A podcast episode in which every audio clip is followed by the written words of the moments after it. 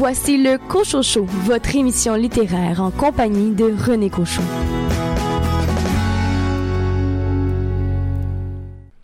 Bonjour tout le monde, ici René Cochot, bien heureux de pouvoir à nouveau vous accompagner au cours des deux prochaines heures pour parler de littérature. Et euh, avouant que au cours des derniers jours, les personnes qui aiment lire ont su en profiter au maximum à l'extérieur, bien entendu, sur un banc de parc, sur notre patio, dans notre jardin, à lire un beau roman, un essai, une bande dessinée, ce que vous préférez.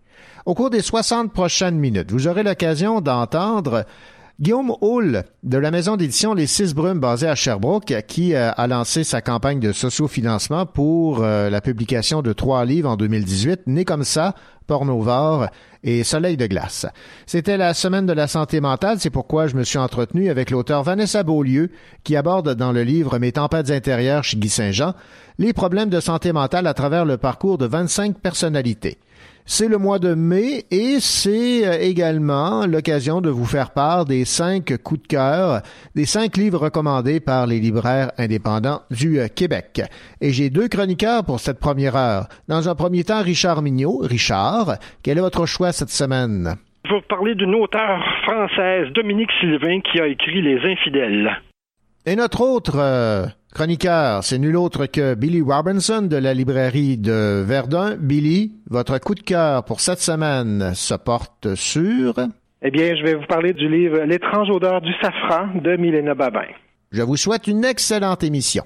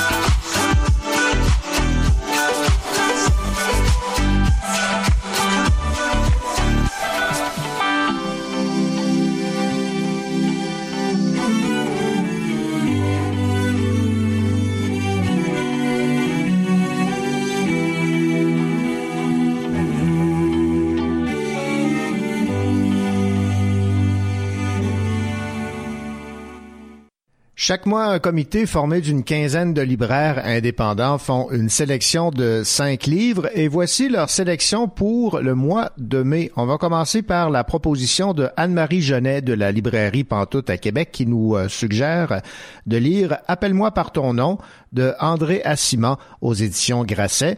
Une plongée dans les souvenirs de jeunesse, l'analyse précise et chavirante d'un premier amour, le rendu des premiers désirs aussi doux que foudroyants.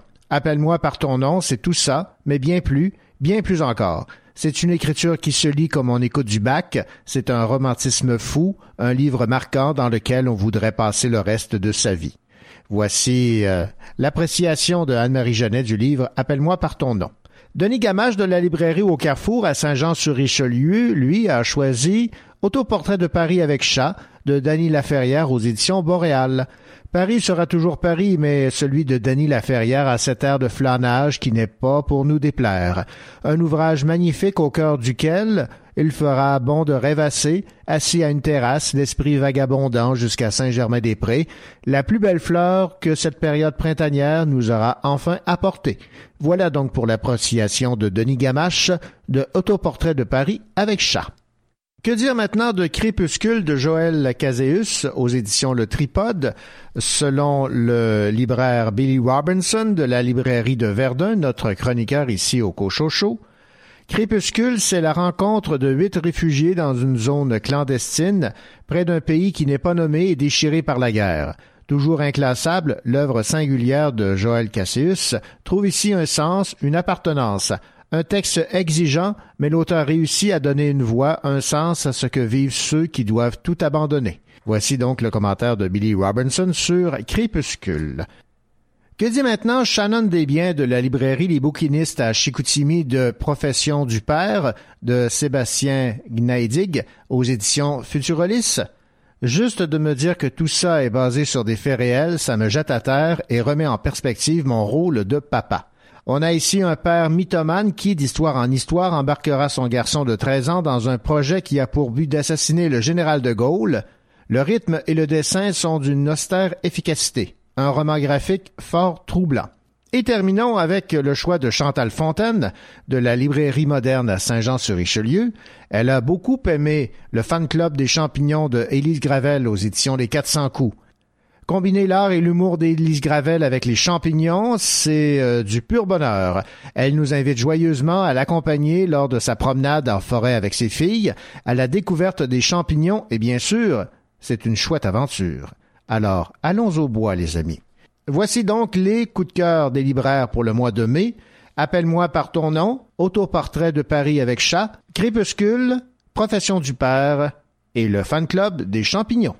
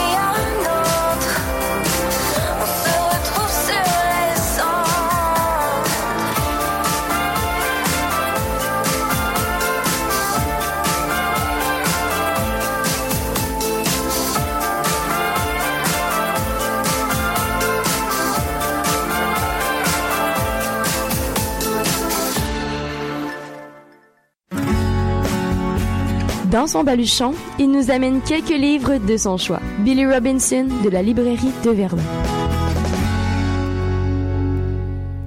Billy Robinson, je vous salue bien bas ou bien haut, c'est selon. Bonjour, René. L'odeur du safran, qui est numéro 5 de Milena Babin, elle avait frappé fort avec un premier roman. Qu'en avez-vous pensé de cette nouveauté de Milena Babin? Ben, en fait, d'emblée, je peux vous dire que j'en ai pensé beaucoup de bien. Euh, moi aussi, j'avais été euh, agréablement surpris par son premier roman qu'elle nous avait offert il y a quelques années, toujours chez Quai numéro 5. Donc, elle nous revient avec cette histoire qui se déroule au Bas-Saint-Laurent dans les années, dans la, vers la fin des années 80, où cette jeune femme, Neil, qui va un peu s'échapper là, de, si on veut, de, de l'emprise qu'elle a, que, que a son oncle et son frère sur elle, son frère jumeau, en fait, qu'il faut pas oublier c'est quand même important dans l'histoire.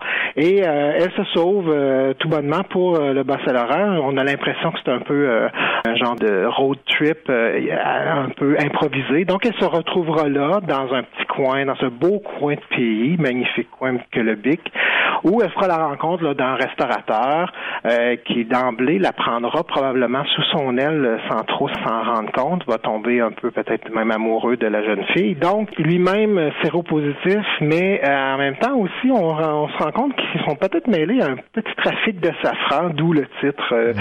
euh, assez évocateur. Milena, qu'on sait, qui est originaire de, la, Gaspésie, à Carleton-sur-Mer, nous présente, là, comme je vous disais, ce deuxième beau roman-là. C'est en délicatesse sur le détail qu'elle parsème ici et là dans son récit. Il y a de beaux moments là, qui sont empreints d'une belle sensualité, mais il y a aussi euh, parfois là, quelques moments assez violents, euh, d'où un peu le, ce côté là, doux et amer euh, de ce roman-là qui m'a plu.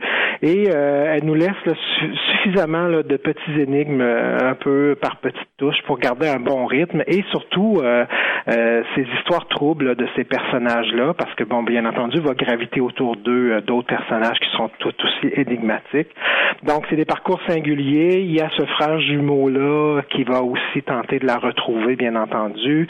Donc, euh, c'est des grands écorchés, je vous dirais, mais qui se retrouvent dans un petit coin de paradis. Donc, on, espère que tout va s'arranger pour eux autres, mais on sent aussi qu'ils aspirent à d'autres choses. Donc, c'est un beau roman aussi sur euh, peut-être une petite touche d'espoir. Donc, c'est un beau roman. C'est tout simple dans la forme, mais moi, j'ai trouvé ça super efficace. C'est une belle écriture. Euh, c'est une très, très belle évolution pour Milena Babin. Et on, elle prouve ici qu'elle n'est pas du tout un feu de paille. L'étrange odeur du safran, Milena Babin, qui est numéro 5, euh, Billy Robinson, je vous remercie. Merci, à bientôt. Écoutez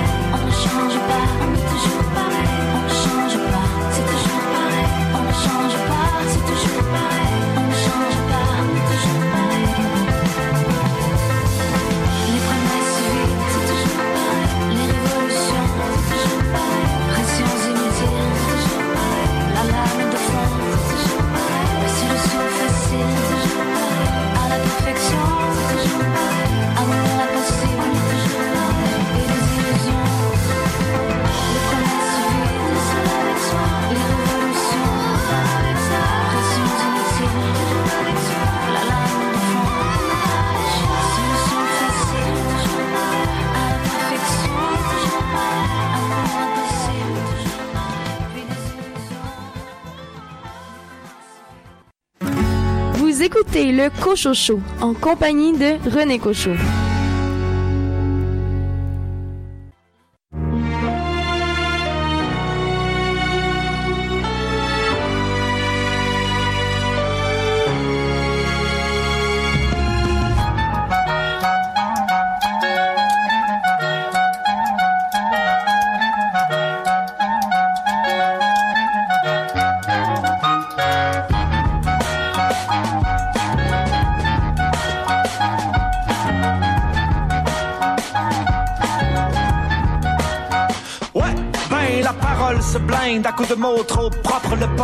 Dans les miaulements de la chanteuse pop. Ils ont mis des silencieux sur toutes, même le cœur c'était. Tout le monde parle des vraies affaires, mais qui d'en nous parle vrai? Dans son grand bruit blanc, m'appelle province étanche. Je cherche avidement sa voix sur les écrans du dimanche. Et chacun prend la pause dans sa petite épopée. On serait peut-être quelque chose comme un grand peuple éclopé. Tellement trop de salive à se dire qu'on vaut pas la peine. Moi, ma langue vive piaf dans ma bouche pleine. J'ai soif sous le sourire cordialement vôtre. Oui, soif, soif, soif d'une mémoire à marée haute. Ton robot, tout faire pour plaire, ton robot, toujours checker qu'est-ce que l'air, mon frère. Les murs gagnent jamais contre la mer.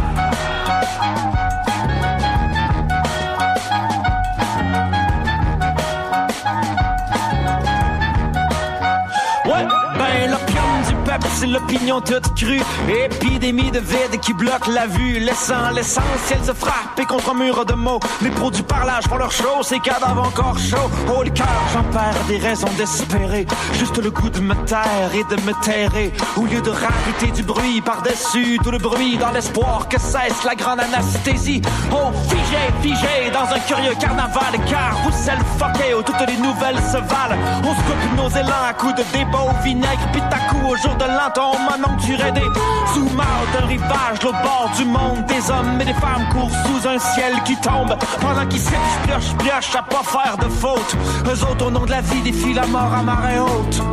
T'auras beau t'enfer à croire, t'auras beau t'enfermer dans tes frontières, mon frère, les murs gagnent jamais contre la mort.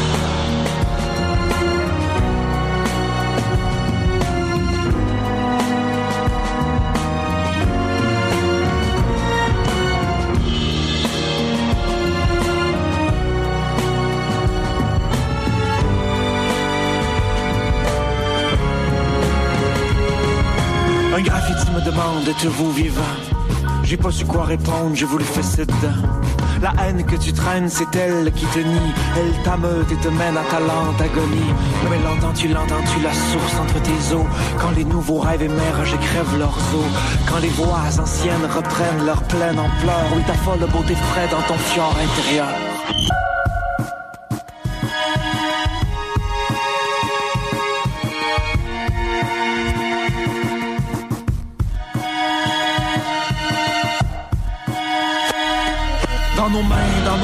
Dans nos verres à bois. L'envie d'ouvrir les valves sans que le cœur se broie. L'envie d'ouvrir les bras sans jamais s'empêcher de dire et d'hurler le dur désir de durer. Moi soif, soif, soif, tel un gamin faut qu'il saute à pieds joints dans les vagues d'un amour à marée haute. Ou plus quelques soupirs ou quelques millénaires, mon frère. Les murs gagnent jamais contre la mer.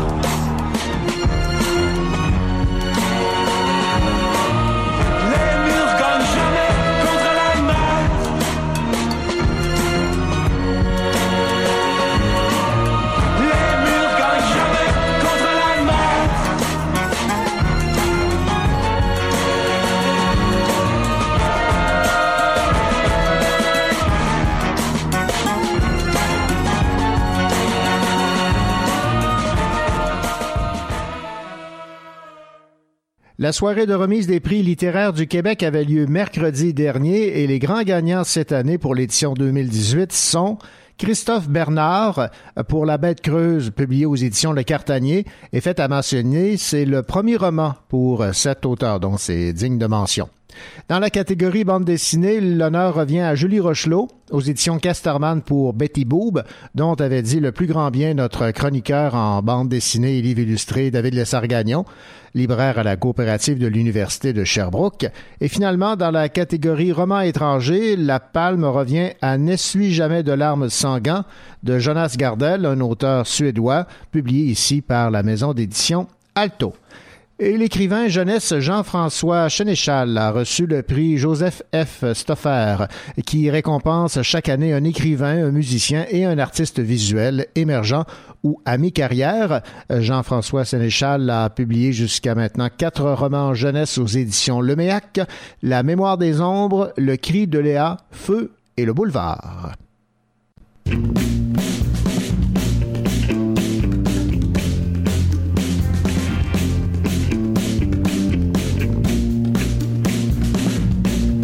Perdu dans la foule,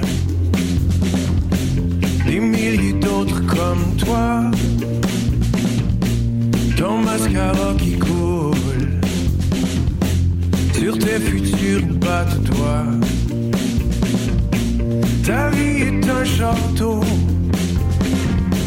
château de cartes de crédit, au paradis fiasco. On ne prend que les raccourcis. Et tu rêves de dynamite. De t'enfuir par la vitre. La jouer kamikaze, plus de son, plus d'image.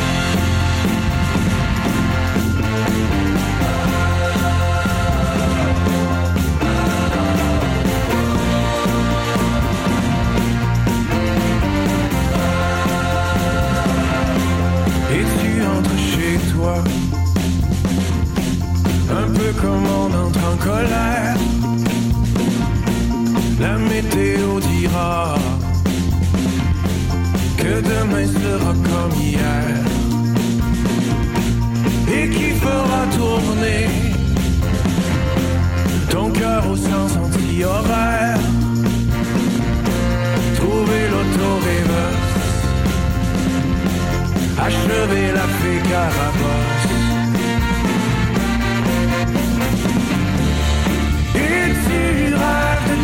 De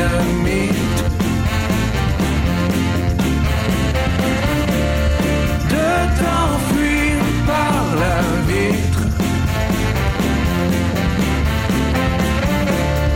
Quitter la case du départ.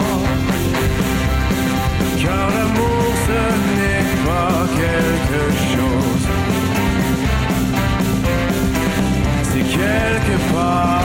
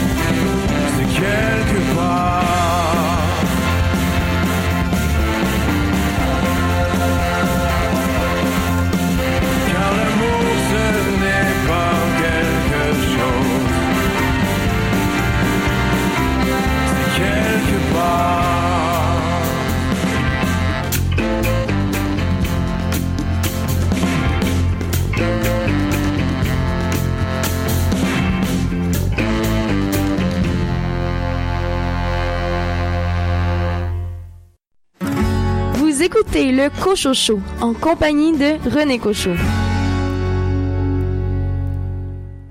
Au cours des 30 prochaines minutes, vous aurez l'occasion d'entendre l'auteur Vanessa Beaulieu aborder dans le livre Mes tempêtes intérieures les problèmes de santé mentale à travers le parcours de 25 personnalités et Richard Mignot va nous parler du livre Les infidèles de Dominique Sylvain.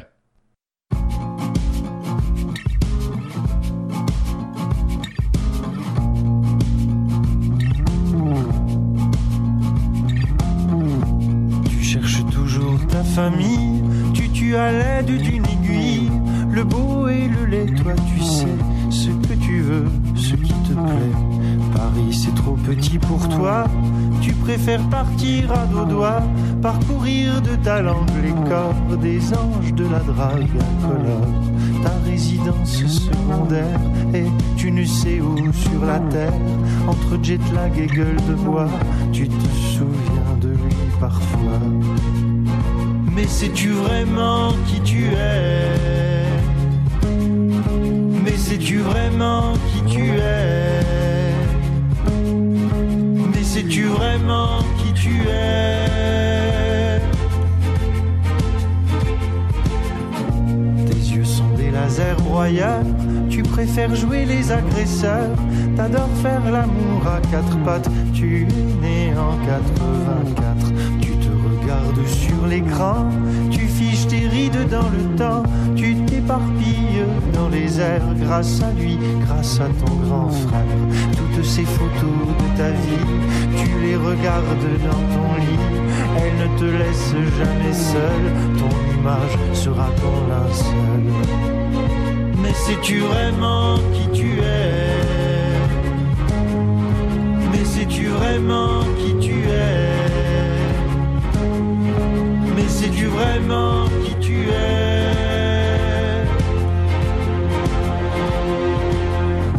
Tu as déjà vomi l'Asie, les Amériques sont tes amis.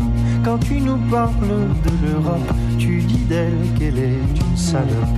Tu aimes adorer ceux qui mentent, le passé tu le réinventes, ta honte tu ne la racontes pas, ton histoire tu ne la connais pas.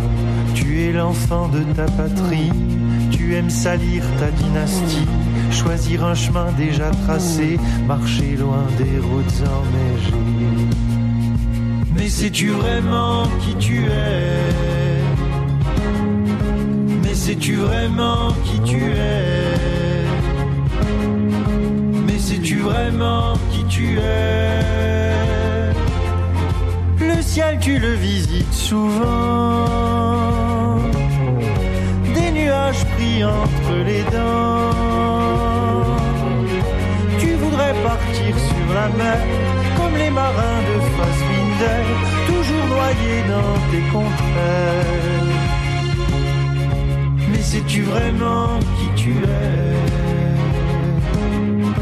Mais sais-tu vraiment qui tu es?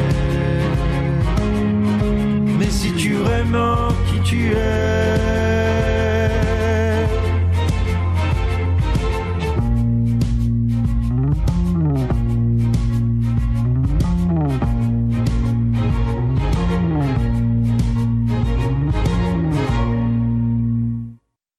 Les Six Brumes Maison d'édition Chaboquois spécialisée dans la publication des littératures de l'imaginaire a lancé sa prévente annuelle, sa campagne annuelle de sociofinancement qui, souhaite-t-elle, grâce à l'appui financier, lui permettra de publier en 2018 les livres Nés comme ça, Pornovore et Soleil de glace.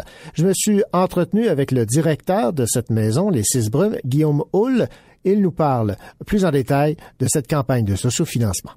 On est à 66 du premier objectif. On a plusieurs objectifs durant la campagne, mais disons, on va atteindre un 3 000 là d'ici quelques semaines. Et puis, euh, pour nous, ça fait quoi? Ça fait huit ans, je pense, qu'on est dans ce mode-là, qui est un mode, en passant, qui n'est pas si nouveau que ça, puisque les éditeurs canadiens français, au 19e siècle, le pratiquaient déjà sous la forme de la souscription. Donc, ils disaient, on veut sortir euh, tel livre, on peut le publier, mais on n'a pas les moyens. Achetez-nous 50 euh, exemplaires en précommande, et puis on vous l'envoie par la poste par, après. Nous, on fait la même chose, mais avec des outils de C'est une tradition, Brume, là, depuis huit ans déjà. On a nos lecteurs, lectrices fidèles, mais il s'en rajoute toujours aussi à chaque année là, qui découvrent les publications. Les personnes intéressées à participer à cette euh, façon de financer vos activités euh, doivent procéder comment et à partir du moment où elles vous donnent de l'argent, elles ont droit à quoi? Ben, en fait, sisbrume.com, c'est le meilleur, euh, disons, lien pour se rendre facilement. On voit les différentes publications où il y a des hyperlinks pour accéder à la page de la prévente. Et puis, dans le fond, moi, tout ce que je dis aux gens, là, normalement, par rapport à ce sujet-là, c'est que ce n'est pas des dons. On achète quelque chose. Nous, dans le fond, à la maison d'édition, on produit, euh, dans le fond, un auteur, une auteur, on produit des livres, et la personne au bout qui l'achète, ben, c'est pour une raison X, c'est pour son bien, c'est pour son bonheur, c'est pour explorer, rêver, imaginer, vivre des émotions fortes et tout ça. Donc, c'est vraiment pas une question de don, comme tel. On est plus dans l'échange, si on veut, dans le bon vieux troc. J'offre quelque chose et la personne à l'autre bout le reçoit parce qu'elle a un besoin comme tel. Nous, on va surtout s'adresser à notre lectorat de base, donc les gens qui suivent la maison d'édition, qui en mangent, qui veulent tout avoir et qui sont prêts à débourser d'avance pour s'assurer que les frais une majorité des frais soient couverts comme tel. Donc, c'est pour minimiser les risques en quelque sorte. Mais la campagne de la prévente, la campagne de sous-financement ne couvre pas l'ensemble des coûts et c'est pas nécessairement de l'argent dans nos poches non plus. C'est vraiment une façon de diminuer le risque associé à des publications c'est pas l'ensemble des dépenses qui vont être couvertes par la campagne de prévente, mais disons qu'avec euh, quelques milliers de dollars, autour de 6 000, euh, on, peut aller, on peut faire quelque chose de, de qualité comme tel et s'assurer d'avoir un minimum d'exemplaires aussi. C'est ça qui arrive dans le marché aujourd'hui. On en imprime moins qu'avant. Donc, moins on a d'argent, moins on en imprime, moins il y en a disponible, plus les disons, les stocks s'épuisent rapidement. Donc, c'est un peu le défi avec la prévente de dire on va s'assurer d'un minimum d'exemplaires disponibles sur, le marché. Dans vos euh, abonnés réguliers, ceux qui suivent euh, les publications des six brumes, euh, quel pourcentage, année après année, de plus allez-vous chercher de nouveaux lecteurs? Ben, pour la prévente comme telle, je dirais qu'on augmente à peu près de 20% par année. Bon, c'est sûr, quand on regarde les chiffres de plus proche, c'est à peu près euh, un tiers de nouvelles personnes qui rentrent dans une prévente. Mais si on regarde au niveau du nombre, on augmente petit à petit d'à peu près 20% comme tel par année.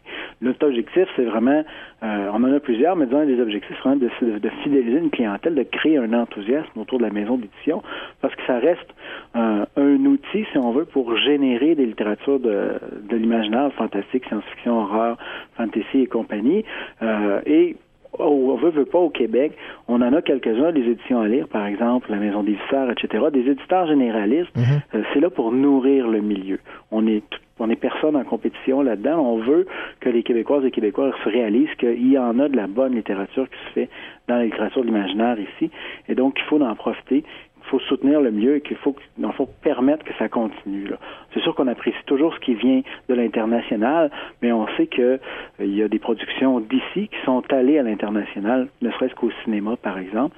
Euh, donc, éventuellement, en littérature, Patrick Sénécal, pour nous le nommer comme un exemple, les traduit dans plusieurs langues à l'international. Donc, c'est un, un exemple de une personne qui a pu bénéficier d'un bassin fort. Plus il y a d'auteurs solides, de compétences de qualité, si on veut, plus il y a de récits solides, mais plus ça permet de, faire émerger des vedettes, des gens qui vont nous amener plus loin aussi.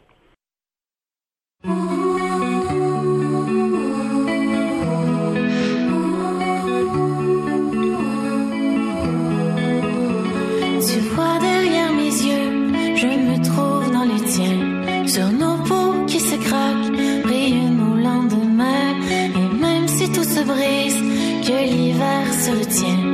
chasse les hantises, on fraye les matins.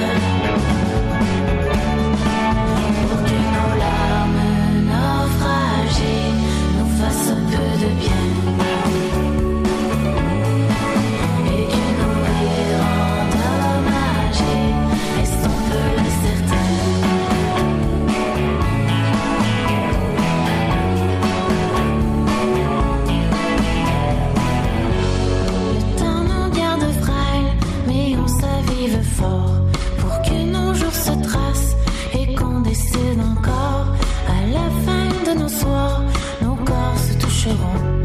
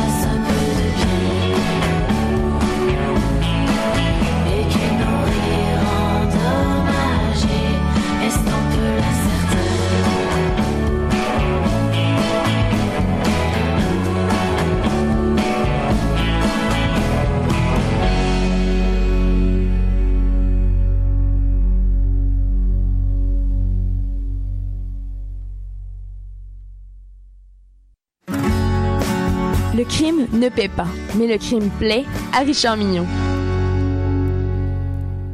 Richard Mignot, bien le bonjour. Bonjour René Cochon, vous allez bien? Ben, très très bien. Et vous pareillement? Très bien, très bien, oui. Richard, vous allez nous faire découvrir une auteure française euh, que je ne connais pas, Dominique Sylvain, Oui. qui euh, publie aux éditions euh, Viviane euh, Ami Les Infidèles. Les infidèles, oui. Bon, premièrement, je dois vous avouer, je vais vous faire une grande révélation. Dominique Sylvain est une de mes amies. Ah. Donc, si vous craignez que cette chronique soit biaisée par mon amitié pour l'auteur, vous avez raison. je l'avoue, je suis un ami de Dominique, mais surtout un admirateur de l'auteur qui est Dominique Sylvain. Mhm. Je la suis depuis ses premiers romans et à chaque fois, je suis charmé par ses intrigues, son écriture, ses personnages. Les infidèles continuent dans la même voie. Un très très bon roman, un plaisir de lecture à mettre entre toutes les mains. Alors voici une chronique amicale, sincère. L'histoire, Salomé Jolin est une jeune journaliste travaillant à la station de télévision TV 24, une chaîne d'infos continue basée sur le sensationnalisme. On connaît pas ça, hein? Pas du En tout. Je ne sais secret. pas de quoi vous parlez. Oui, c'est ça. en secret, elle prépare un reportage sur l'adultère qui devrait créer des vagues. Malheureusement, elle est sauvagement assassinée et on retrouve son corps dans une poubelle près d'un hôtel chic de Paris. Les suspects sont nombreux, comme dans tout bon polar. Tous ceux qui entouraient la jeune femme auraient matière à lui en vouloir. Mais une personne sort du lot, sa tante bien-aimée, Alice Kléber, fondatrice d'une entreprise qui fournit des alibis et des excuses aux personnes ayant des aventures extra-conjugales. Mhm. Retirée en Bourgogne, assistée par un adjoint fidèle, elle gère cette entreprise avec doigté et compétence. La preuve, sa clientèle augmente au même rythme que les personnes flouées par ses inventions menso- mensongères. L'inspecteur Barnier ne l'aura pas facile avec cette galerie de suspects. La famille de Salomé, sa tante et son entourage, les personnes visées par son reportage, son patron, mais aussi le très beau personnage de Valentin, cerveau d'enfant dans un corps d'adulte, se laissant emporter par les vagues dévastatrices d'une mer déchaînée de soupçons et de présomptions, trop compliqué pour son cœur de gamin innocent. Un casse-tête pour ce policier qui, en plus, vit des moments difficiles dans sa vie personnelle. Sa relation avec la femme, avec sa femme, s'effrite graduellement. Mais il vit quelque chose de bien préoccupant pour un policier. Se sentirait-il attiré par son bel adjoint gay, le lieutenant Mars, avec une allure de rockstar, pas d'un flic? La vie de policier n'est pas rose pour l'inspecteur Barnier. Il doit rester concentré sur l'affaire tout en étant envahi par des problèmes personnels. Dominique Sylvain nous sert une intrigue complexe sans jamais nous perdre dans les fils serrés de l'histoire. Même la présence d'un personnage énigmatique comme moi trois, drôle de nom, semble en connaître pas mal sur le meurtre et qui pose un regard cinglant sur les événements. Il réussit à nous intriguer et à ajouter sa pierre coupante à l'édifice solide du récit. J'ai été emporté par l'histoire, happé par l'intrigue et charmé par les personnages. Mais comme d'habitude, avec Dominique, la langue, la poésie et le style ajoutent au plaisir de lecture. Si nous pouvions lire les yeux fermés, nous pourrions voir ce que l'auteur nous présente dans ses images et ses analogies, assaisonnées par une imagination fertile et poétique. Lire du Dominique Sylvain, c'est savourer la beauté d'un style dans une histoire qui s'en trouve superbement enrichie. Eh bien, Richard Mignon, on va saluer l'auteur et votre ami. Merci beaucoup. Merci. Vous écoutez le Cochot Show en compagnie de René Cochot.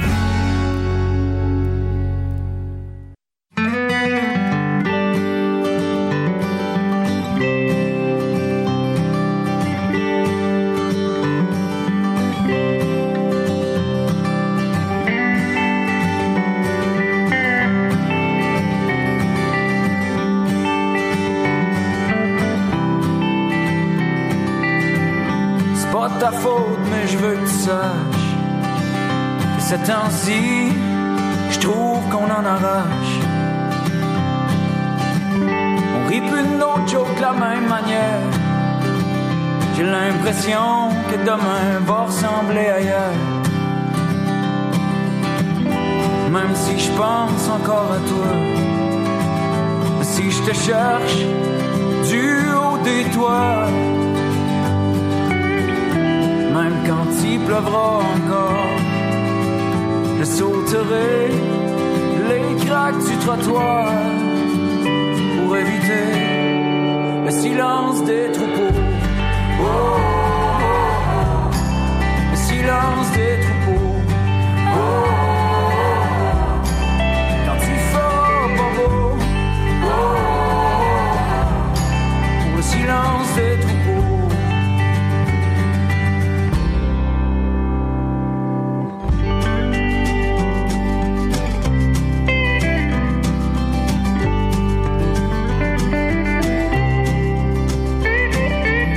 C'est pas le même sourire que d'habitude. Un matin, il est empreint de lassitude. On de nos jokes de la même manière. J'ai l'impression que demain va ressembler ailleurs. Même si je pense encore à toi, si je te retrouve dans d'autres draps. Et quand le soleil sera en retard, je sauterai les craques du trottoir pour éviter le silence des troupeaux. Oh, oh, oh, le silence des troupeaux.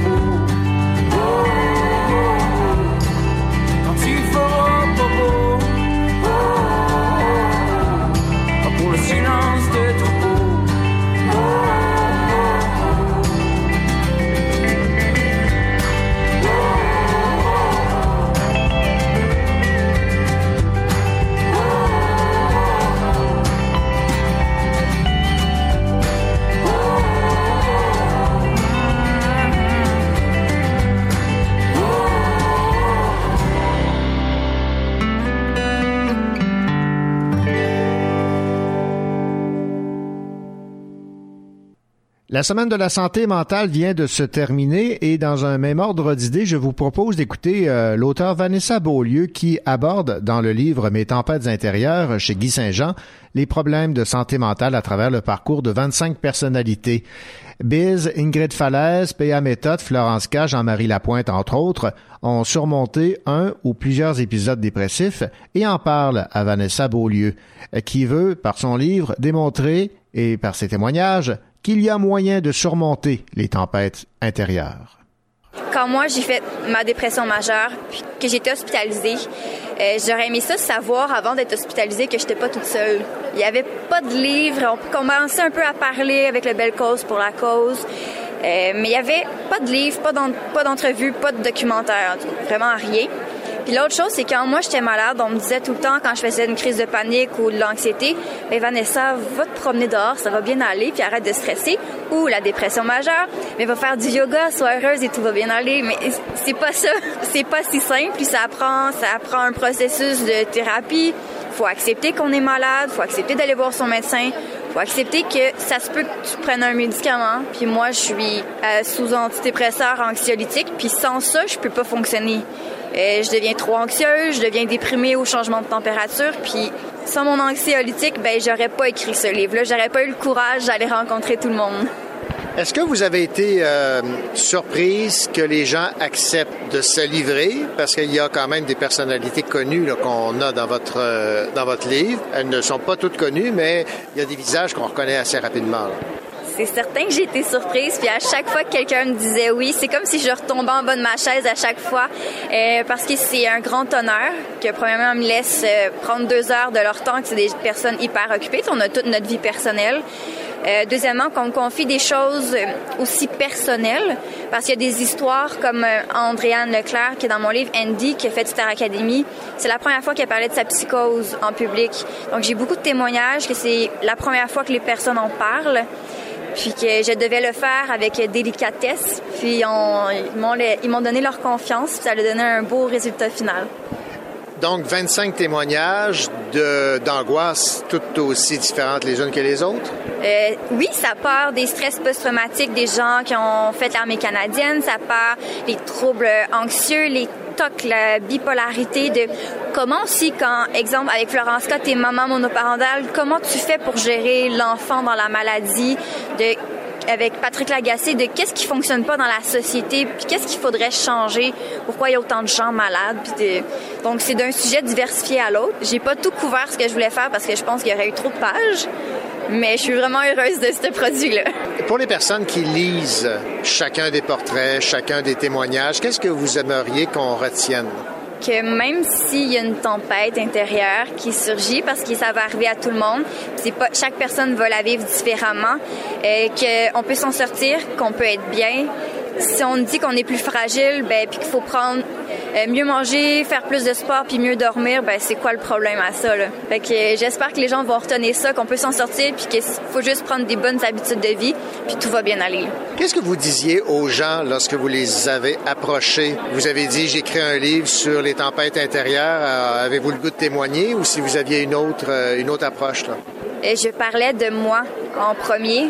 Et je me rendais compte que c'était comme ça que je pouvais attirer les gens parce que là, ils s'identifiaient à mon histoire. Puis, tu sais, moi, ça part de loin. J'étais à 19 ans. Moi, mon frère est décédé sur la route. Puis, euh, ben, j'ai voulu aller dire un dernier au revoir, mais voir mon frère euh, sur la civière, ça m'a un peu traumatisée à 19 ans. Puis, j'en ai fait un petit stress post-traumatique. Euh, deux ans plus tard, c'est mon père qui a fait un AVC. Puis mon père était célibataire et j'étais la seule enfant, donc c'est moi qui s'est occupée de lui. Puis à 21 ans, de devenir la mère de ton père pendant quelques temps, ça n'a pas été facile. Puis en même temps, j'ai eu une rupture, donc je travaillais plus, j'étais à l'université, je m'occupais de mon papa. Fait que, euh, ce burn-out. Et là, les choses s'accumulent, tu travailles trop, tu prends pas soin de toi, puis à un moment donné, ben, l'anxiété s'en est mêlée. Tu veux t'automédicamenter pour arrêter de faire des crises de panique, parce que moi, c'était une à deux crises de panique à chaque jour. Là, j'avais pas à sortir chez moi. Puis ben, quand tu paniques tout le temps, ben, à un moment donné, c'est la dépression qui arrive. Puis je souhaite pas ça personne. Donc, euh, les, les gens, en acceptant de témoigner, vous donnez carte blanche? J'ai pas eu beaucoup de réserves, à vrai dire. Des fois, c'était juste de changer un mot pour euh, que ça soit mieux adapté euh, au sentiment de la personne. Euh, j'ai deux entrevues qui se sont pas rendues dans le livre aussi parce que c'est quand même confrontant de voir ton histoire personnelle être au vu de tout le monde. Donc, il y a deux personnes qui ont refusé de publier le texte, mais en même temps, c'était deux personnes qui retomber un peu dans leur tempête puis qui voulaient pas non plus gérer la pression médiatique autour de ça. Fait que c'est comprenable. Mais ça a été un bonheur. Parfois, c'est un peu difficile. C'est sûr de de bien écrire les pensées des gens, mais tellement un défi enrichissant parce que j'ai appris un peu sur le tas le métier de journaliste, d'écrivaine, de un peu psychologue aussi. C'est que du positif là.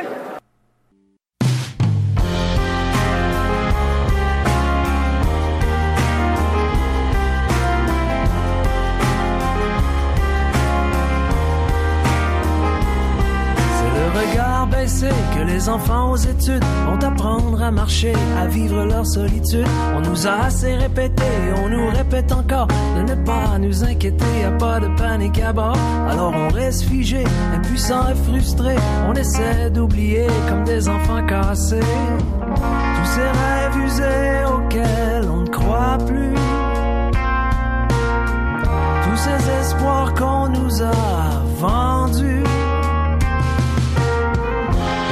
Qu'est-ce qui nous pousse comme ça à fermer les yeux, à baisser les bras Qu'est-ce qui nous pousse comme ça Dis-moi.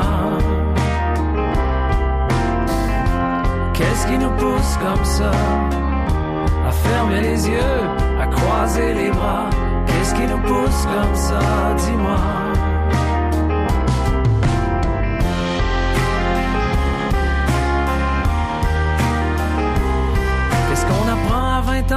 N'apprend même pas à s'aimer. Ça sert à quoi rouler des joints si c'est pour continuer à tourner? On tourne en rond, on tourne des pages, on tourne le dos et puis on dégage. On évite les face à face. On s'évite et on s'efface, on se regarde plus en face, on fait plus face à rien. Tous ces rêves usés auxquels on ne croit plus. Tous ces espoirs qu'on nous a vendus. Comme ça à fermer les yeux, à baisser les bras? Qu'est-ce qui nous pousse comme ça, dis-moi? Qu'est-ce qui nous pousse comme ça à fermer les yeux, à croiser les bras? Qu'est-ce qui nous pousse comme ça, dis-moi? Elle est de quelle vérité de quel mensonge? Cette peur du jour aux nouvelles du soir Toujours au poste, elle nous nous ronge On l'entend chuchoter dans tous les couloirs. Est-ce que c'est nous qui sommes faits? Mais pas si bien fait que ça. Pas mal fait quand même, mais juste pas fait pour ça. Tous ces rêves usés auxquels on ne croit plus. Tous ces espoirs qu'on nous a vendus. Qu'est-ce qui nous pousse comme ça à fermer les yeux, qui nous pousse comme ça, dis-moi. Qu'est-ce qui nous pousse comme ça? À fermer les yeux, à croiser les bras. Qu'est-ce qui nous pousse comme ça, dis-moi? Qu'est-ce qui nous pousse comme ça? Qu'est-ce qui nous pousse comme ça, dis-moi?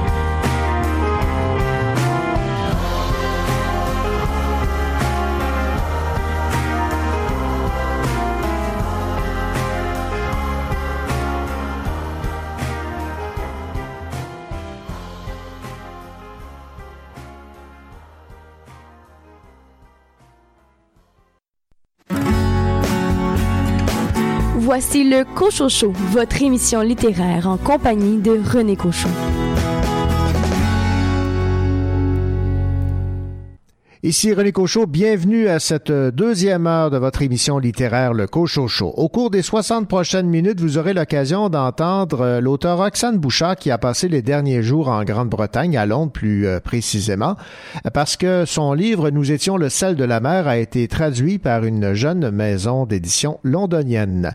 Hugo Bonin, lui, a signé un essai fort intéressant qui a pour titre La démocratie hasardeuse, essai sur le tirage au sort aux éditions XY Un entretien aussi avec Francis Pelletier, BDiste de Sherbrooke, qui nous arrive avec une nouvelle bande dessinée, La quête de l'œuf. Et de votre côté, Sylvain Daudier, vous allez nous parler cette semaine d'une toute nouvelle maison d'édition jeunesse. Oui, une petite maison d'édition qui s'appelle Alaska et qui propose des titres fabuleux. Et en musique, on commence avec une interprétation de la chanson Le Monde est Stone, popularisée par Fabienne Thibault, repris ici par Béris lors du spectacle Hommage à Plamondon par le Cirque du Soleil à Trois-Rivières.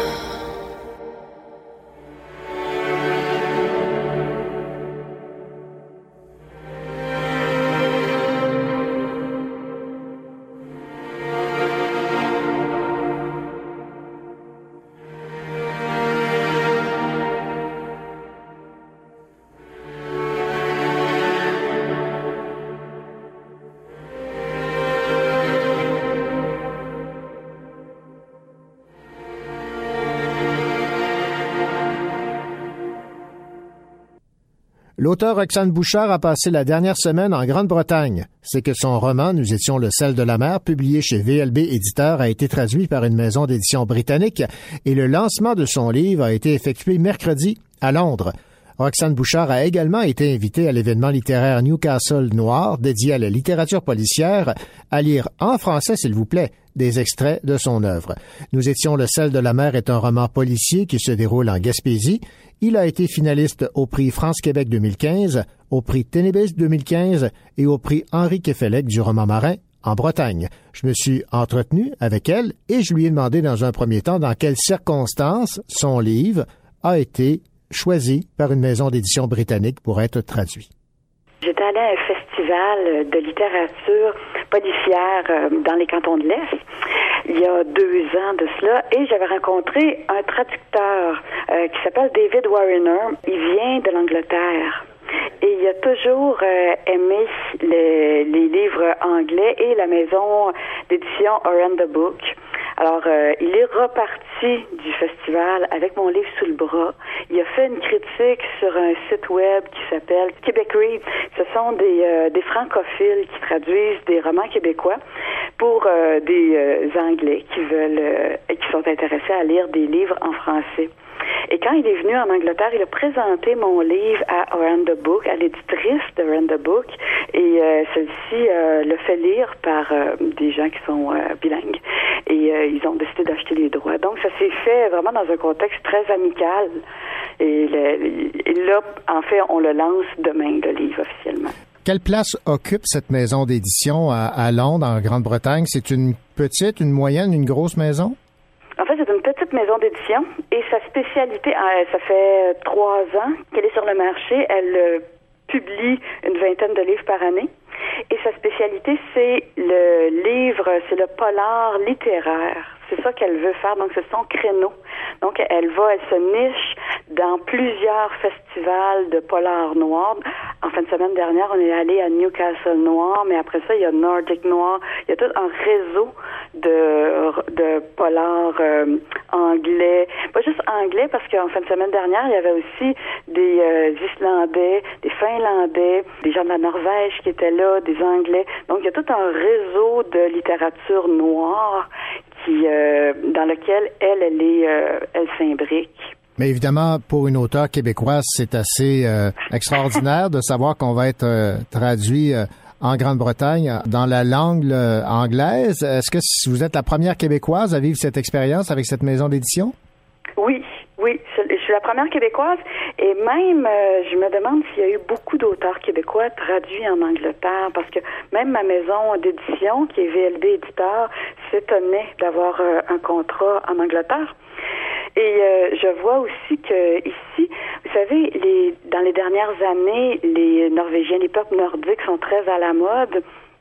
Et je me suis aperçue qu'il y avait une curiosité aussi pour les auteurs québécois. En fait, ma maison d'édition s'intéresse aux auteurs québécois au même titre qu'elle s'intéresse aux auteurs du Nord. Mhm. Parce que c'est des littératures qui sont peu connues et qui sont très typées. La fin de semaine dernière, j'ai lu dans un festival un extrait de mon roman en français. Mais écoutez, moi, là, mon roman, il se passe en Gaspésie avec les pêcheurs gaspésiens qui ont des expressions très, très fortes.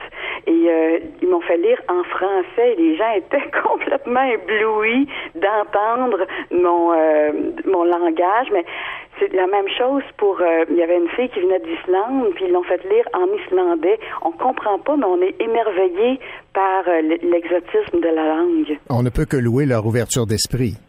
C'est le fun, hein? Ben oui. D'ailleurs, revenons, revenons sur la Gaspésie. Et euh, le langage, évidemment, propre aux Gaspésiens, le traduire en anglais, euh, ça doit pas être euh, chose facile parce qu'il faut quand même garder l'esprit. Oui, sauf que mon traducteur, David Warrener, il a habité au Québec pendant dix ans de temps. C'est la seule personne qui euh, n'est pas d'origine euh, québécoise devant laquelle, qui, qui, en fait qui est une personne anglophone, mais devant laquelle j'ai jamais à surveiller mes expressions. Il comprend toutes les expressions, il est capable même de conjuguer nos sacres comme on fait, et donc il n'y a aucun problème pour lui, même au contraire c'est comme un jeu pour lui de bien traduire notre langue. Et comment disent euh, les Anglais d'ici, c'est qu'il a réussi à rendre une grande poésie dans euh, mon roman. Donc, j'imagine qu'il a bien fait le travail. Je vous avoue que je l'ai pas lu, mon roman, parce que c'est un peu ennuyant pour moi de lire mon propre livre. Mais j'ai regardé à gauche, à droite des expressions qu'il avait fait et ça semblait euh, vraiment très bien fait. Saint-Cyboire de Calice, là qui est une expression propre à un de vos personnages. Euh, ça se traduit comment en anglais? il, a, traduit ça par euh, Chris and the Charlies. Ah, d'accord. Et euh, ça, ça, semble que c'est parce qu'il voulait pas faire quelque chose de très vulgaire. Là. Il voulait pas mettre un fuck dedans ou un Mhm. holy shit. Donc, il cherchait une expression qui pouvait être typiquement anglaise et qui rendrait un peu la tonalité du personnage. Puis ça semble que ça fonctionne bien. Maintenant, parlons de l'après euh, lancement de livre, parce qu'évidemment, là, il y a un lancement officiel. Euh, Il est euh, donc présenté au peuple anglais. Est-ce que vous avez des indications de la part de votre maison d'édition d'activités de promotion auxquelles vous serez convié? Oui, en fait, déjà, ma maison d'édition m'a invité au festival Newcastle Noir la fin de semaine dernière, même si le lancement officiel est demain à la Maison du Canada à Londres. Ensuite, euh, l'été prochain, au mois d'août, je vais aller à Édimbourg pour euh, le Bookfest d'Édimbourg. Ensuite, je vais aller à- en France. Il y a un festival euh, littérature des Amériques, là, America Lit. Là. Alors, je vais aller là au mois de septembre. Et ce qu'ils aimeraient organiser aussi, c'est euh, une tournée dans le bout de Vancouver, tout l'ouest du Canada. Parce que dans l'ouest du Canada, le- ce que mon traducteur me disait, lui qui est installé en Alberta, c'est qu'il connaissait très mal la, la littérature euh, du Québec et qu'il y aurait un véritable intérêt, une curiosité pour ça. Donc, euh, elle parle de m'envoyer de ce côté-là. Ensuite, j'ai rencontré euh, des auteurs donc islandais qui m'ont dit ah ce serait le fun, faudrait s'organiser pour que tu viennes au Nordic Noir. Donc, euh, il y a toutes sortes de choses qui se qui se trament dans l'air. Eh bien, Roxane Bouchard, merci beaucoup pour cette entrevue et surtout, euh, bravo pour euh, cette euh, consécration, on pourrait dire ça ainsi. Merci beaucoup. Vous écoutez le Cocho Show en compagnie de René Cochot.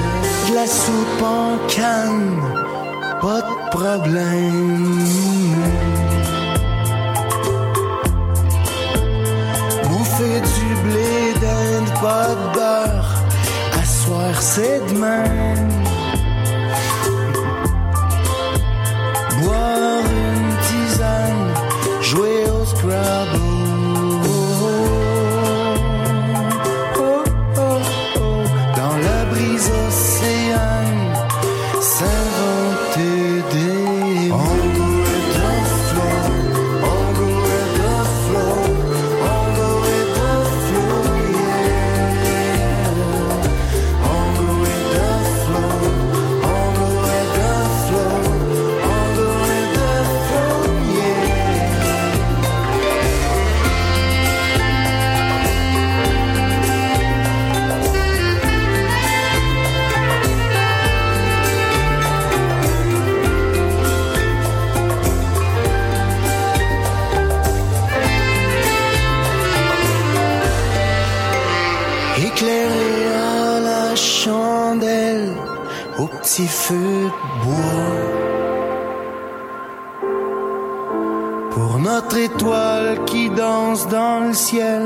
à. Se brosser les dents avec la même brosse à dents. Oh wow, y a rien de trop beau. S'aimer comme ça. Voyager partout, tout le temps. C'est notre fortune.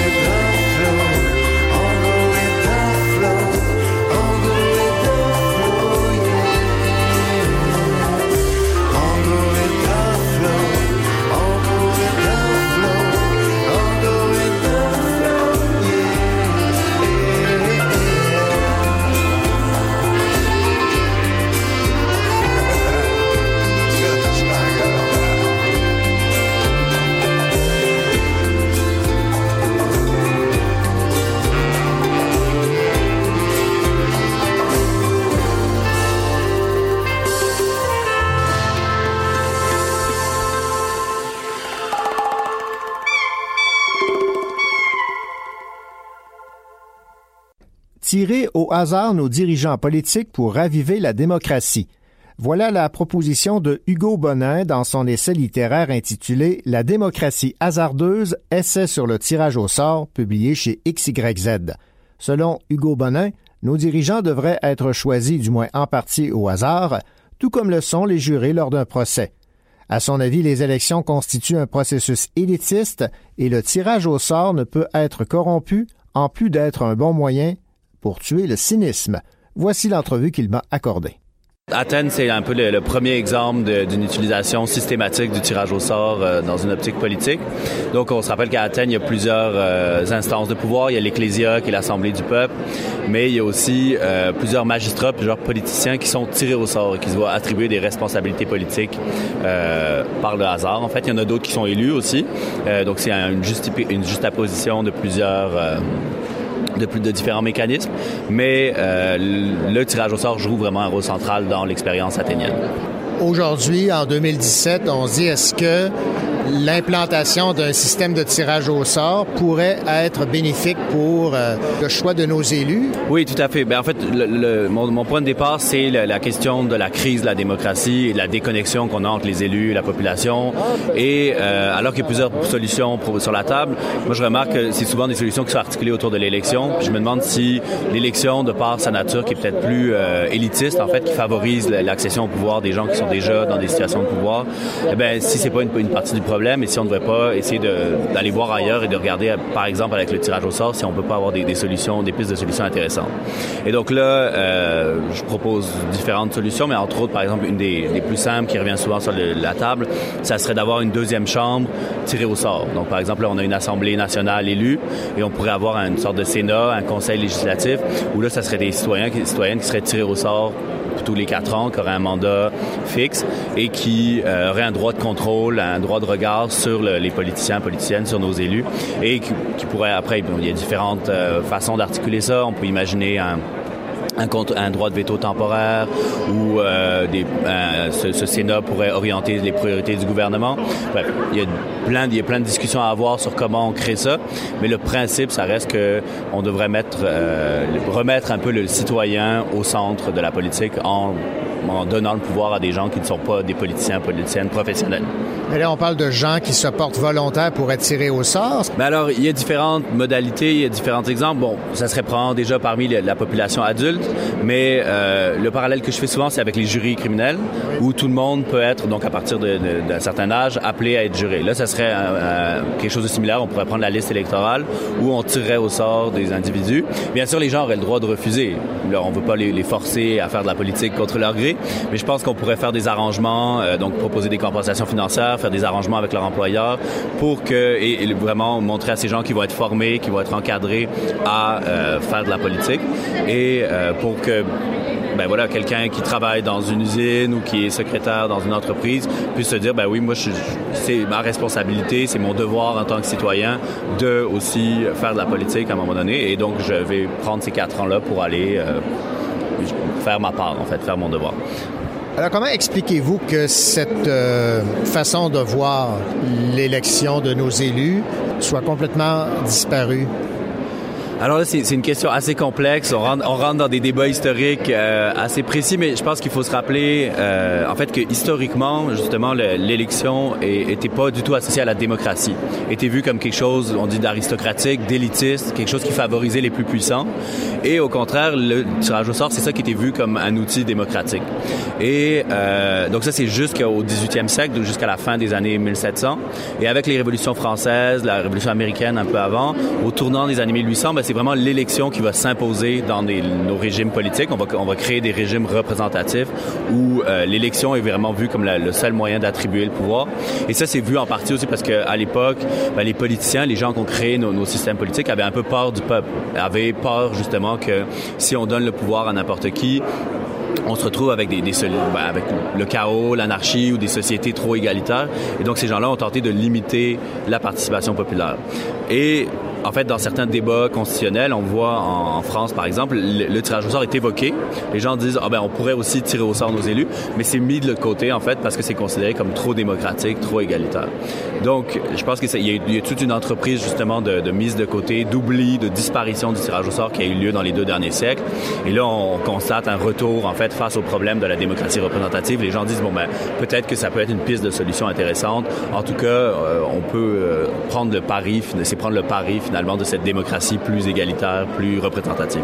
Fort intéressant. Donc, euh, Simon euh, Bonin, La démocratie hasardeuse, essai sur le tirage au sort en politique aux éditions XYZ. Merci. Merci à vous.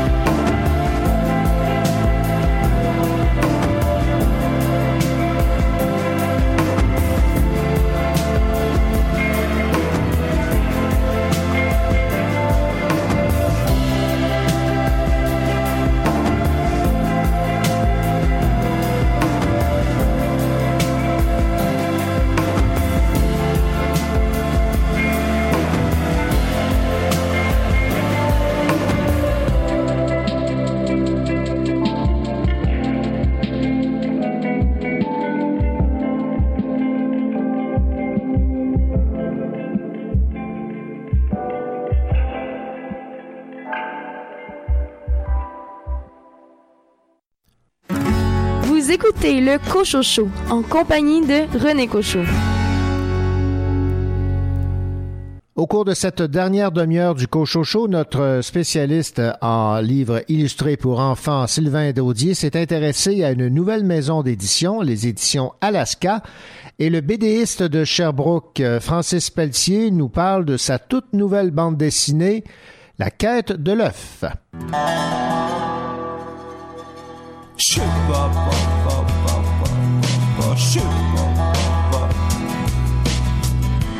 Un jour je t'aimerai moins.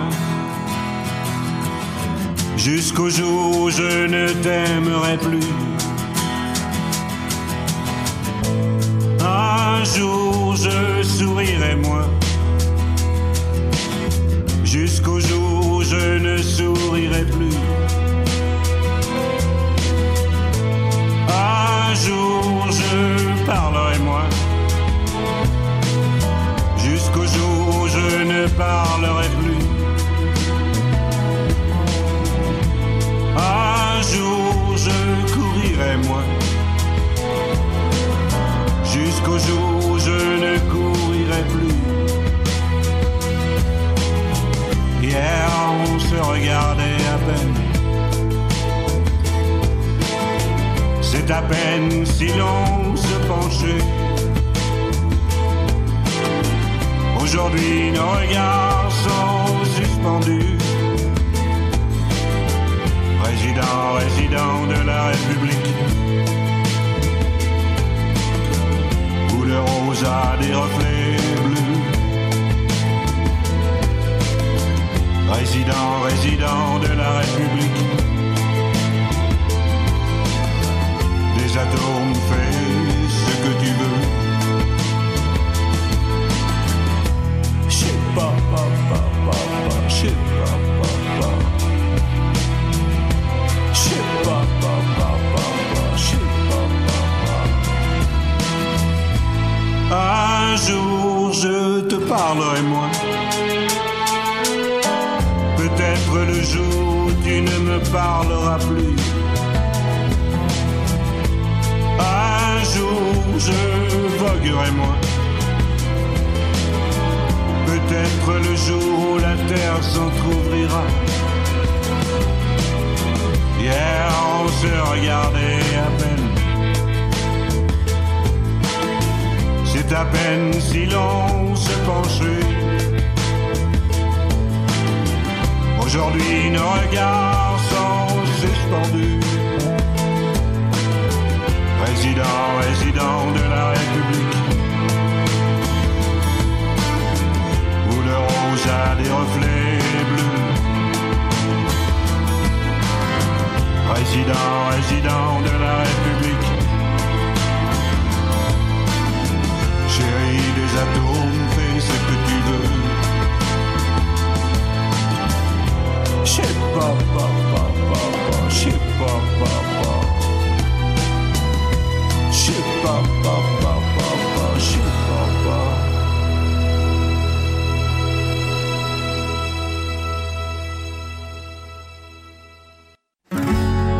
Sur sa table de chevet, on retrouve plein de livres, dont celui de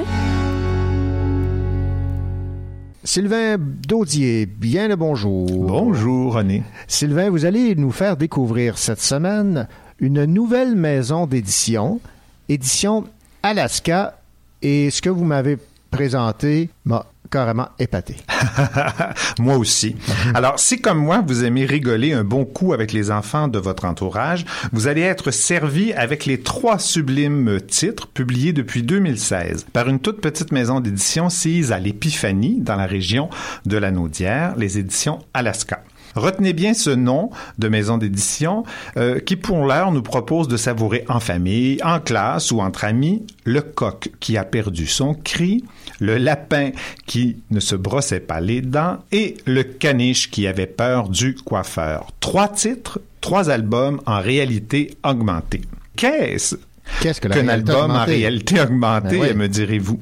C'est très très simple. En bas de certaines pages de ces magnifiques albums, vous retrouvez un petit logo qui vous indique que vous pouvez scanner l'image avec votre téléphone intelligent ou votre tablette numérique grâce à une application gratuite que vous aurez préalablement téléchargée. Et là, la réalité éclate. Les images s'animent sous vos yeux, euh, sons de basse-cour par ici, cris d'animaux par là, environnement sonore ailleurs et chansons délirantes pour le caniche qui avait peur du coiffeur.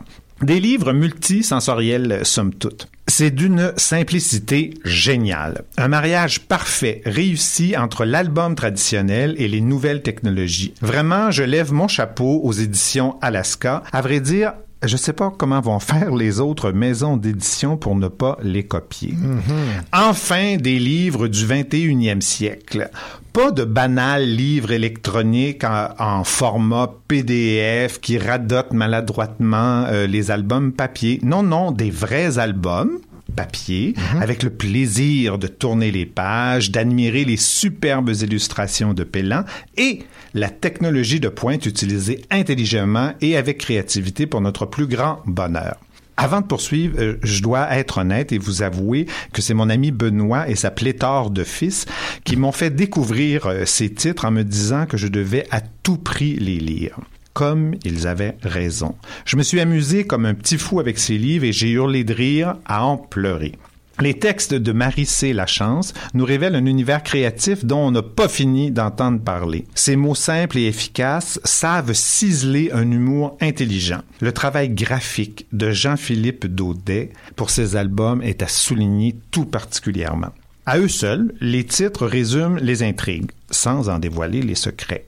Le coq qui a perdu son cri, vous aurez compris l'intrigue, nous raconte l'histoire de Clément qui, grâce à son grand-père, saura aussi assumer sa différence.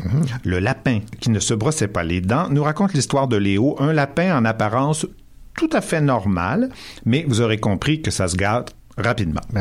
Et puis, le caniche qui avait peur du coiffeur à qui j'accorde la palme d'or, qui nous plonge dans la vie et les drames de Claudette Royal, superbe caniche qui a horreur de la tondeuse du coiffeur. Pour un caniche, vous imaginez les complications qui vont Ouais. suivre.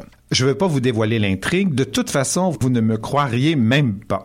J'ai tellement, mais tellement ri que j'en ai encore les épaules qui sautent. Surtout, ne boudez pas votre plaisir, vous, les grands. Vous allez adorer cet album autant que les enfants.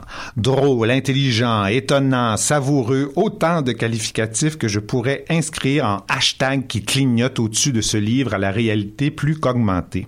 Il faut ici parler de réalité J'ai adoré. Est-ce que ça paraît? Ça paraît. Et pour votre info, donc, les éditions Alaska ont été fondées en 2016 par cinq comparses. Euh, Ghislain Dufresne, Marie-C Lachance, tous deux sortis de l'École nationale de l'humour. Ah. Mhm. Mike Pellan, issu du milieu télévisuel et cinématographique. Isabelle Froment, qui vient du milieu de l'animation et de la recherche culturelle, une majeure en cinéma, qui a travaillé en production à la télé. Et Jean-Philippe Godet, le graphiste qui fait un boulot extraordinaire. Courez vous procurer ces trois albums. Il y a donc le coq qui avait perdu son cri, le lapin qui ne se brossait pas les dents, le caniche qui avait peur du coiffeur, tous écrits par Marie C. Lachance et illustrés par Mike Pellan aux éditions Alaska. Merci beaucoup, Sylvain Daudier. Ça m'a fait plaisir.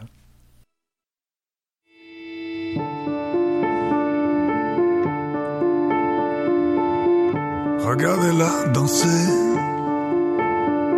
Quand elle s'approche du ring. La boxeuse amoureuse, la boxeuse amoureuse. Sur ses gants dorés, des traces de sang, de larmes et de sueur et de sang, et de sang.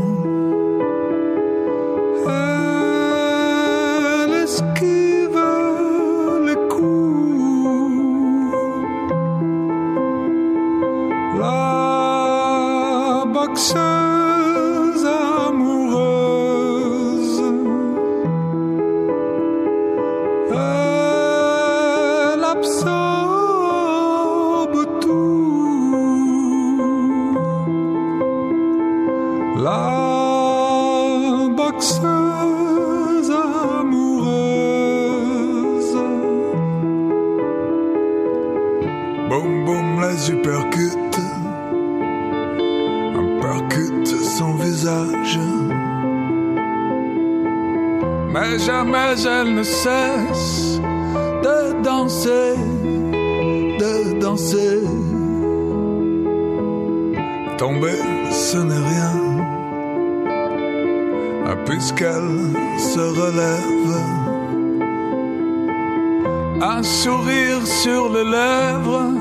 un sourire sur les lèvres.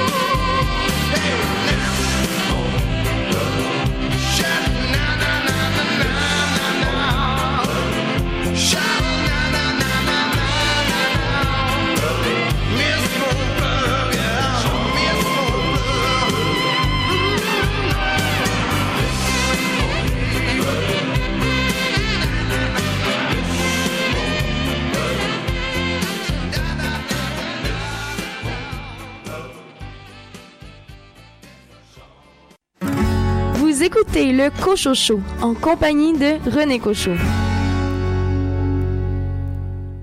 Il est de retour avec une nouvelle bande dessinée qui met en vedette ses personnages de Rhino et Wistin. Il a pour nom Francis Pelletier, c'est un BDiste établi à Sherbrooke. Je l'ai rencontré pour qu'il me parle donc de sa nouvelle bande dessinée qui a pour titre La quête de l'œuf. J'ai rencontré un Francis Pelletier bien heureux d'être enfin de retour avec sa BD. Francis, bonjour. Bonjour René. Francis, vous euh, planchez, si vous me passez l'expression, sur Oui. cette bande dessinée depuis déjà très longtemps.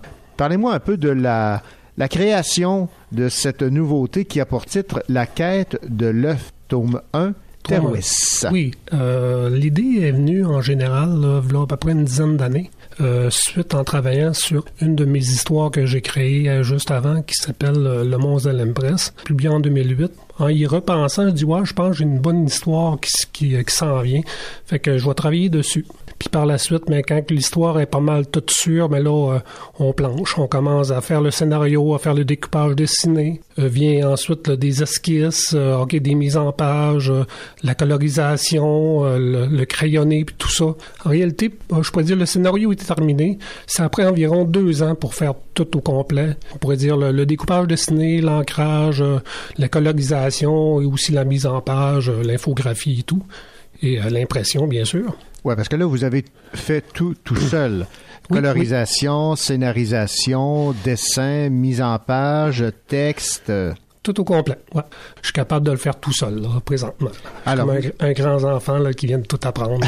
voilà, vous avez, vous avez publié auparavant les premières aventures de Rhino et euh, Wistin, Aventure sur Mars, Le vampire du Sahara, Le monstre de l'Empress, et voilà la quête de l'œuf.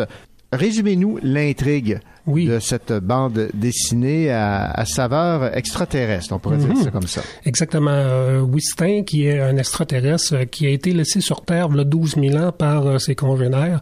Euh, c'est un, un grand explorateur euh, intergalactique. Et puis, euh, tout d'un coup, en arrivant à la base de, de la Terre, euh, il découvre la Terre. Puis là, il, il se trouve être pogné par un virus. Euh, fait que c'est euh, euh, les autres personnes avec lui décident de le laisser sur Terre euh, pour, pour pas contaminer tout l'équipage. Et puis, c'est, ça a été comme juste 12 000 ans plus tard qu'a été découvert par euh, ses, ses nouveaux amis qui s'appellent Rino et le professeur Clamarion. Et euh, Rino, c'est un journaliste là, euh, du paranormal, si on pourrait dire. Mais pour revenir à Wistin, je pourrais dire que Wistin, il avait toujours l'envie de retourner vers chez eux, vers ses origines. Et puis, le nouvel album, La quête de l'œuf, en fin de compte, c'est un appel vers ses origines. Il reçoit télépathiquement, on pourrait dire, un message euh, venu de son monde. C'est euh, en réalité, c'est un roi qui est tombé malade après avoir bu euh, son nectar qui semblerait être empoisonné. Et puis, il est tombé dans le coma. Et euh, en étant dans le coma, euh, recevait toute la mentalité du, roi, un, genre de haut secours.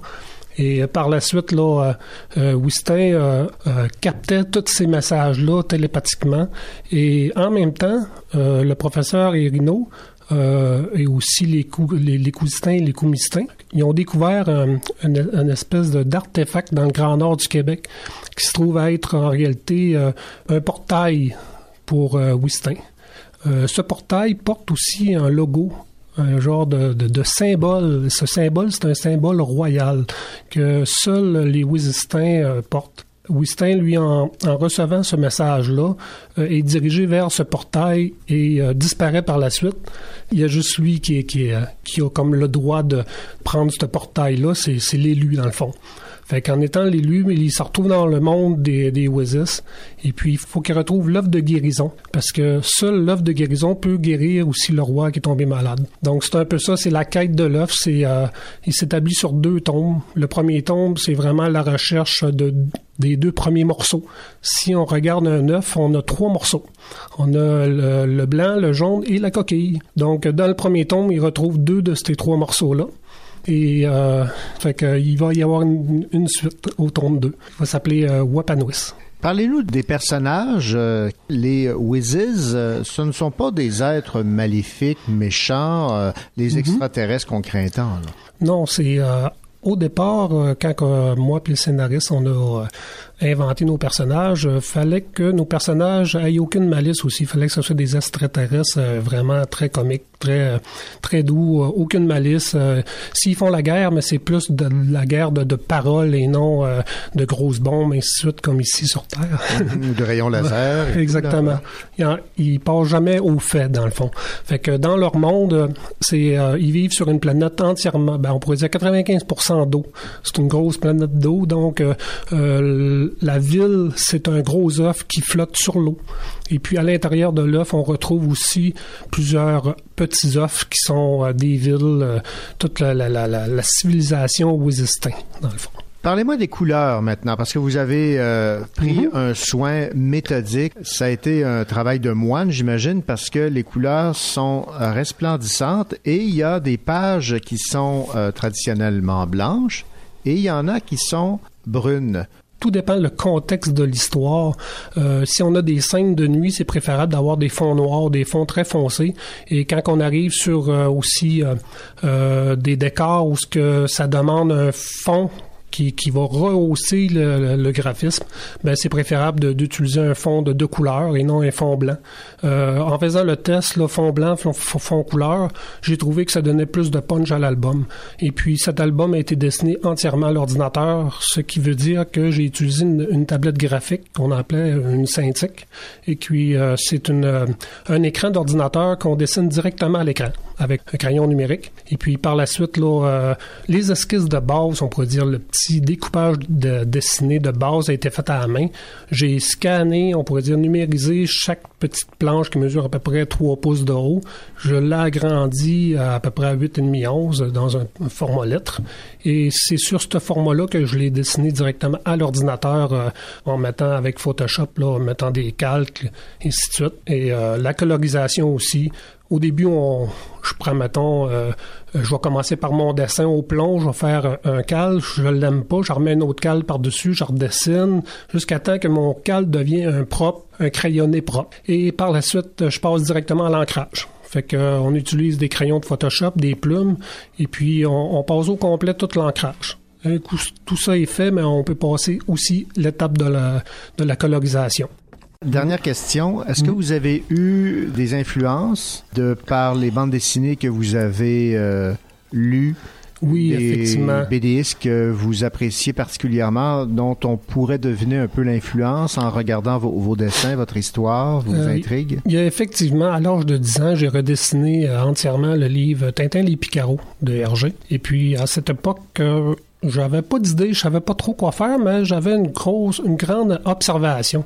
Euh, J'étais capable de reproduire à l'œil euh, pas mal pareil euh, que ce que je voyais, je le redessinais pas mal pareil. Donc, j'avais déjà acquis le, le- sens de l'observation. Et pour moi, avoir fait euh, les Picaros, ça a été comme une expérience là, qui m'a vraiment dit, OK, là, j'aime ça, faire ça.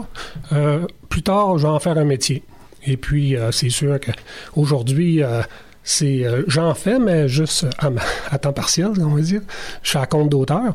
Donc, euh, de devenir, euh, on pourrait dire, euh, professionnel en bande dessinée ici au Québec, euh, c'est très dur. C'est vraiment euh, pas inaccessible, mais pour quelques-uns, oui, c'est possible. En tout cas, pour moi, j'aime mieux le faire là, à temps partiel et puis prendre mon temps être toujours la dernière euh, minute puis euh, essayer de, faire euh, toujours trop vite puis euh, c'est pas à mon goût.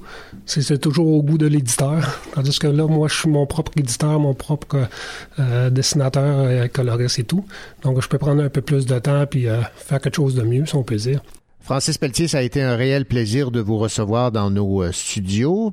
Les gens qui seraient intéressés à découvrir votre bande dessinée, je signale que vous serez présent le week-end des euh, 18, 19, 20 mai au Centre culturel Pierre Gobeil de Roqueforest euh, pour les rendez-vous RBD. Alors, les gens intéressés à découvrir votre œuvre, votre art, votre talent et bien sûr votre bande dessinée La quête de l'œuf et les autres qui ont euh, précédé, Rino et Wistin, ben, allez-y. C'est les 17, 18, 19 et 20 mai au Centre culturel Pierre Gobeil de Roqueforest. Merci. Merci.